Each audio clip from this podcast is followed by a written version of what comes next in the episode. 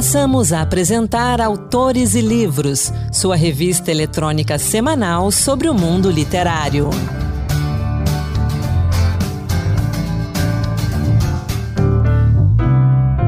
Olá, seja muito bem-vindo a mais um Autores e Livros. Sou Anderson Mendanha e o programa de hoje é dedicado à literatura infanto-juvenil. 2 de abril é o Dia Internacional do Livro Infantil, em homenagem a um dos grandes nomes da literatura mundial, o escritor dinamarquês Hans Christian Andersen, autor de obras consagradas como O Patinho Feio, A Pequena Sereia, A Roupa Nova do Rei, entre outros contos. Assim, dentro da proposta de incentivar a leitura por parte das crianças e jovens, o Autores e Livros de hoje traz dicas especiais de obra infanto-juvenis. Vamos juntos! A gente começa o programa com uma conversa com Luiz Antônio Aguiar, mestre em literatura brasileira e vencedor de vários prêmios no Brasil e no exterior, incluindo dois jabutis, um em 1994 e outro em 2013. Luiz Antônio fala sobre a importância da literatura e da leitura para o desenvolvimento das crianças e dos jovens. Entrevista.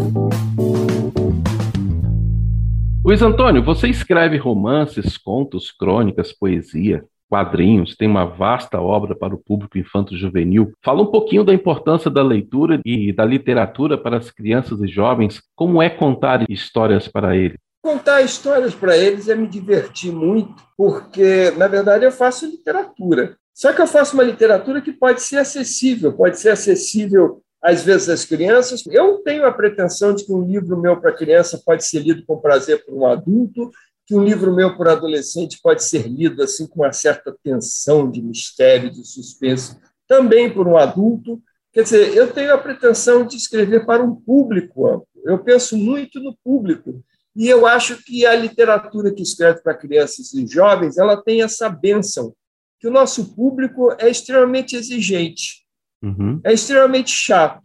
Chato no seguinte sentido: pegou o livro, pegou a primeira página, não gostou, jogou o livro do lado.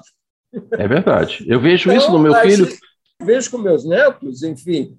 Então, isso desafia tanto você, exige tanto você em termos de técnica, de interesse, de busca de temas, de busca de maneiras de tocar, de escrever, de envolver. O envolvimento é extremamente importante. Os clássicos da literatura, se você falar assim, os clássicos de terror, os clássicos policiais, os clássicos de amor com Jane Austen, eles foram feitos para envolver, Sim.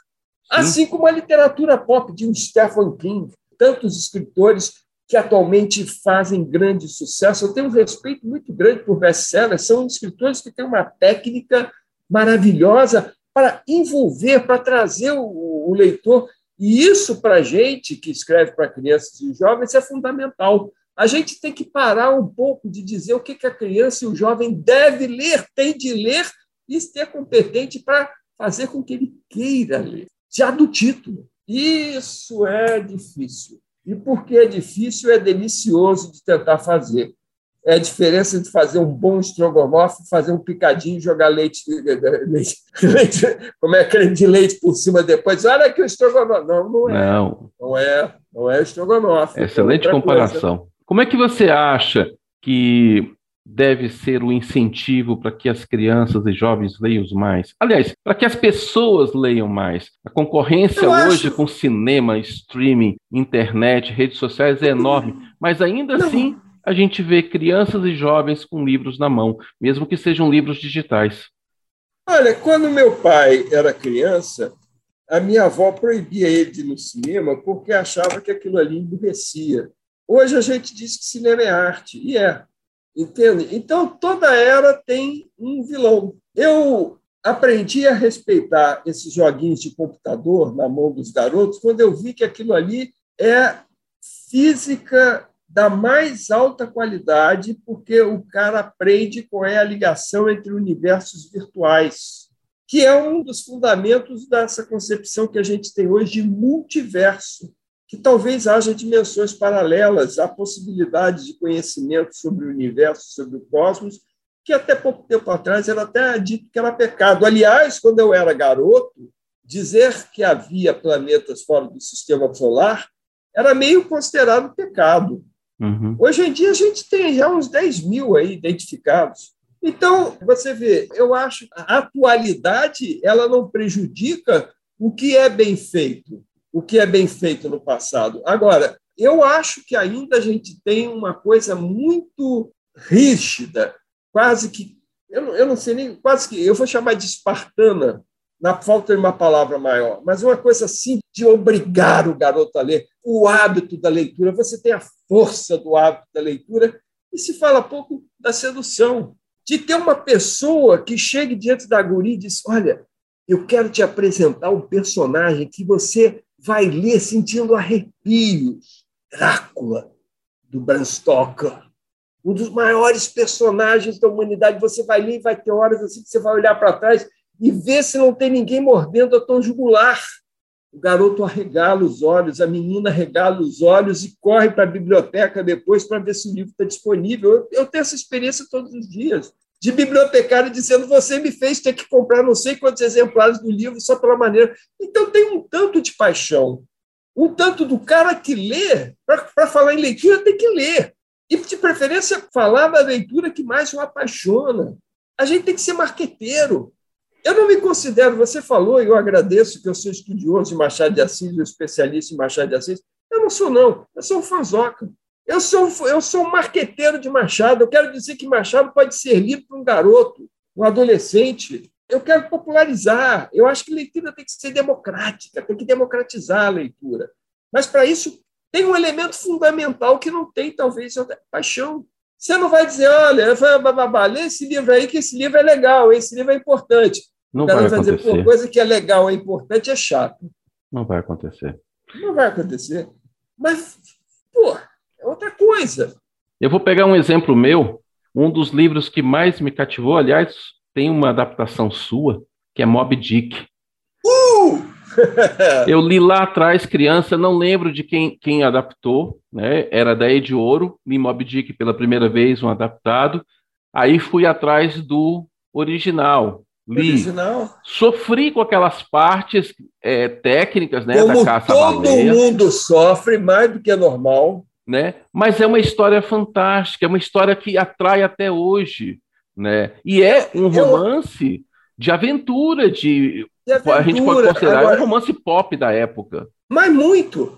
Olha, hoje em dia, se você for pegar o Frederick Forsyth, ele vai passar páginas e páginas ensinando como é que se dirige um míssil nuclear de um continente para o outro. Naquele tempo ele ensinava, ele mostrava ali páginas e páginas como é que era um navio baleeiro. É claro que eu acho que Moby Dick é um livro que se presta muito, assim como 20 mil léguas submarinas, do Júlio Verne, Sim. Moby Dick, aliás, são da mesma família. Tudo vem do Odisseia do Homero, tá? para falar a verdade. Então, são livros que são extremamente adaptáveis. Por quê? Porque há toda uma parte, hoje, que não tem, para mim, grandes interesses. Você não está interessado tanto em saber como é que funciona um navio a vapor. Por quê? Porque eles não circulam mais, só em parque de diversões. Uhum. Então, há, coisas ali que estão superadas. É um livro muito bom para se adaptar, você pegando o lado humano da aventura. Agora, pega o capitão Ahab, do Pecode, desse navio da Moby Dick. O capitão Ahab é aquela figura sombria, assim, que demora quatro, cinco, dez capítulos, não me lembro mais, para aparecer em cena, e na hora que aparece em cena, fica tudo sombrio, parece tudo um castelo, uma, o ódio, o rancor, as sombras é que aquele personagem vive. Isso é lindo, isso é uhum. maravilhoso. Isso tem que ser ressaltado. Robson Crusoe, Sim. se tivesse um, um celular e um GPS, teoricamente acabava a história, porque mamãe, vem me pegar que eu estou na ilha, Não, na mas... ilha tal. Mas a gente tem as recriações. Perdido em Marte é o quê? Perdido em Marte é Robson Crusoe. É. É totalmente Robson Crusoe. E tem a ver com a Odisseia também. É totalmente Robson Crusoe. Agora, o que é imortal, o que torna aquilo um clássico, é o fato de você ter um cidadão ali que, da solidão, reconstruiu o mundo.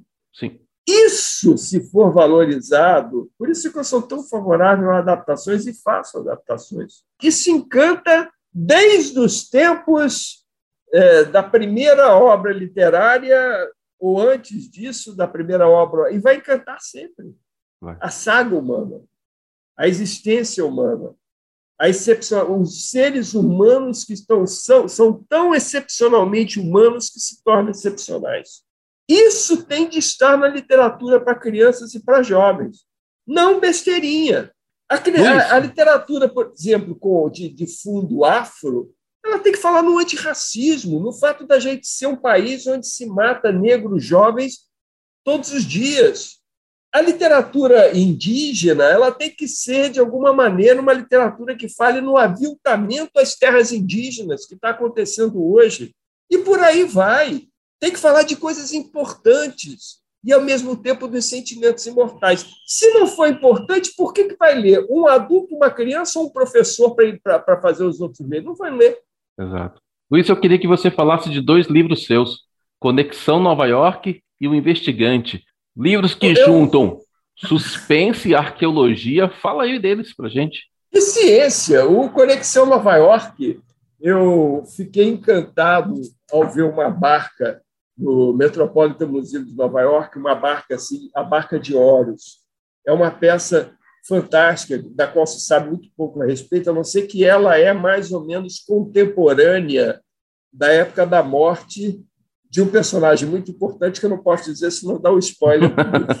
Aí eu imaginei o roubo dessa peça e todo um rolo que, que, que envolve um bando de turista que vai lá, brasileiro, vai lá passar suas férias em Nova York e acaba envolvido num tráfego internacional de relíquias. Normalmente elas vão parar entre os amigos do Putin.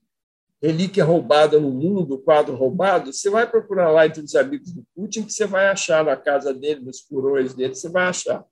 Né? Então, é, isso é uma obra de mistério e de tensão, porque a garota até descobriu o que querem dela, porque estão querendo pegá-la e matá-la de qualquer maneira, é uma loucura. Já o investigante é um personagem que eu bolei justamente pela essa paixão. Eu tenho paixões, arqueologia, cosmologia, astronomia, se, é, é, teorias assim as mais ousadas a respeito da astronomia, por exemplo, a teoria dos universos paralelos, das dimensões paralelas.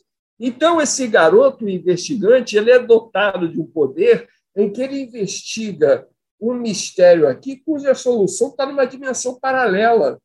E ele consegue, de uma certa maneira, transitar na mesma, da mesma forma, passada em Nova York, com personagens do Museu de Nova York. Eu adoro museu. Eu sou fascinado. Eu, vou, eu chego num lugar, vejo quero, quero ver logo os museus. Então, e principalmente museu arqueológico, museu de pinturas e tal. Então tem também uma múmia e uma múmia brasileira, porque é uma múmia é, que nego é, é, descobre lá nesse museu, uma múmia que estava lá perdida dos índios goitacazes. Só que essa múmia não deveria estar lá onde está e não deveria ser uma múmia goitacá. O que está fazendo lá no museu? Todo esse mistério dado investigante. Luiz, obrigado por essa conversa. Obrigado pela sua participação aqui conosco no Autores de Livros mais uma vez. Sempre muito bom conversar com você. Um grande abraço e até a próxima. Até a próxima. Olha, muito obrigado pelo convite. Estou sempre aqui para conversar sobre literatura. Pode contar comigo, qualquer momento. Estou sempre aí. Tá bom? Um abraço. Até a próxima. Obrigadão. Um abraço. Até. Esse foi Luiz Antônio Aguiar, que conversou com a gente sobre literatura infanto-juvenil e sobre dois de seus livros, publicados pela SESI São Paulo Editora, Conexão Nova York e O Investigante. Luiz Antônio, além de autor de livros para crianças e jovens, é também roteirista de histórias em quadrinhos, com histórias originais e adaptações de clássicos da literatura, professor e especialista da obra de Machado de Assis.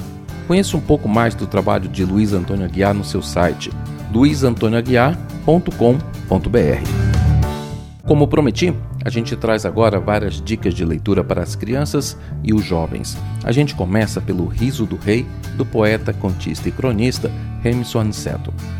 Lançado em fevereiro pela editora gaúcha Coralina, O Riso do Rei fala da importância da liberdade em uma bela história de positivismo e superação. Já pensou se você morasse em um país onde ninguém pudesse ser feliz?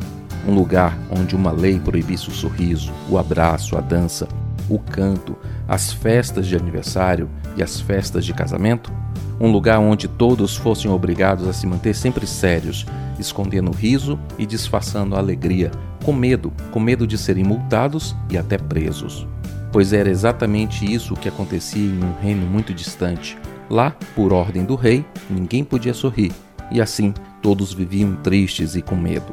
Quem desobedecia era severamente punido pelo jovem carrancudo soberano, que também não conseguia sorrir nem abraçar, sem saber que, desde o seu nascimento, ele era vítima de uma maldição que somente a descoberta do amor poderia libertá-lo. Remson Aniceto fala um pouquinho mais de O Riso do Rei para nós. Para que nascesse O Riso do Rei, agora em fevereiro, pela editora Coralina, eu já vinha amadurecendo a ideia do enredo há muito tempo, pois o manuscrito, na verdade, tinha quase 10 anos.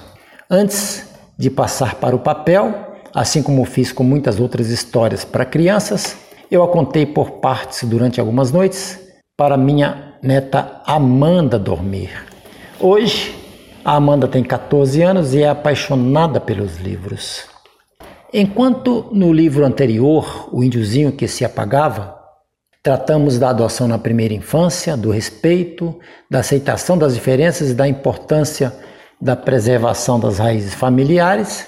No Riso do Rei, procurei priorizar a liberdade de ir e vir e de manifestarmos a alegria de viver. Reiterando que o texto original ficou em repouso, maturando por muitos anos, e mesmo que não tenha sido esta a intenção inicial, o desfecho conduz naturalmente o leitor mais crítico a uma visão panorâmica do nosso atual contexto político e social, com o povo sendo constantemente minimizado e cerceado nas suas liberdades individuais e coletivas.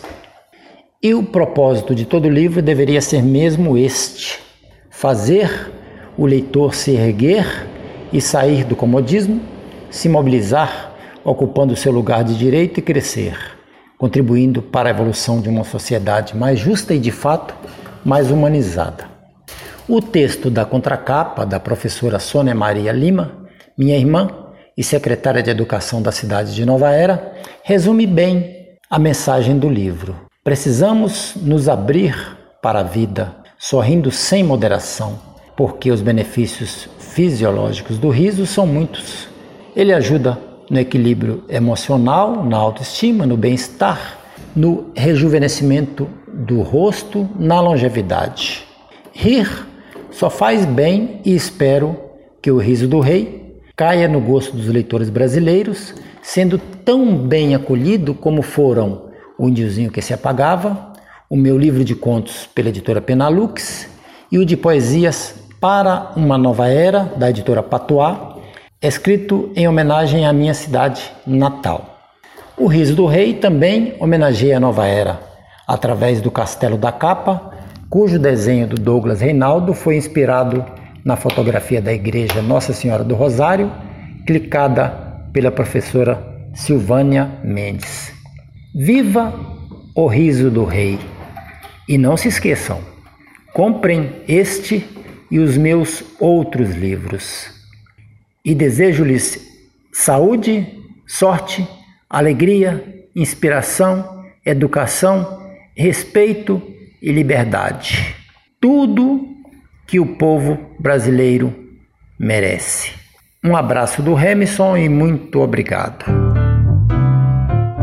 Remison Aniceto é autor também de O Índiozinho que se apagava, obra que fala da adoção na primeira infância, tanto o índiozinho que se apagava quanto o riso do rei estão disponíveis no site da Coralina, editoracoralina.com.br. E se você quiser saber mais sobre o riso do rei, convido você a visitar o meu Instagram, litera.livros. Lá, além de trazer mais detalhes sobre esse livro, eu também leio um trechinho dele para você. litera.livros. Se quiser, pode usar a hashtag Dicas Autores e Livros.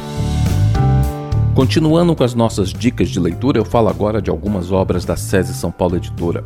Eu começo por No Cangote do Saci, de Daniel Condo e Maria Amélia Dalvi Salgueiro.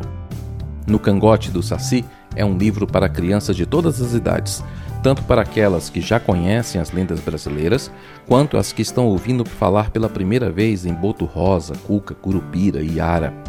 A obra traz dez personagens da nossa cultura popular, apresentados na sonoridade poética de Maria Amélia Dalvi e nas imagens inusitadas de Daniel Condo.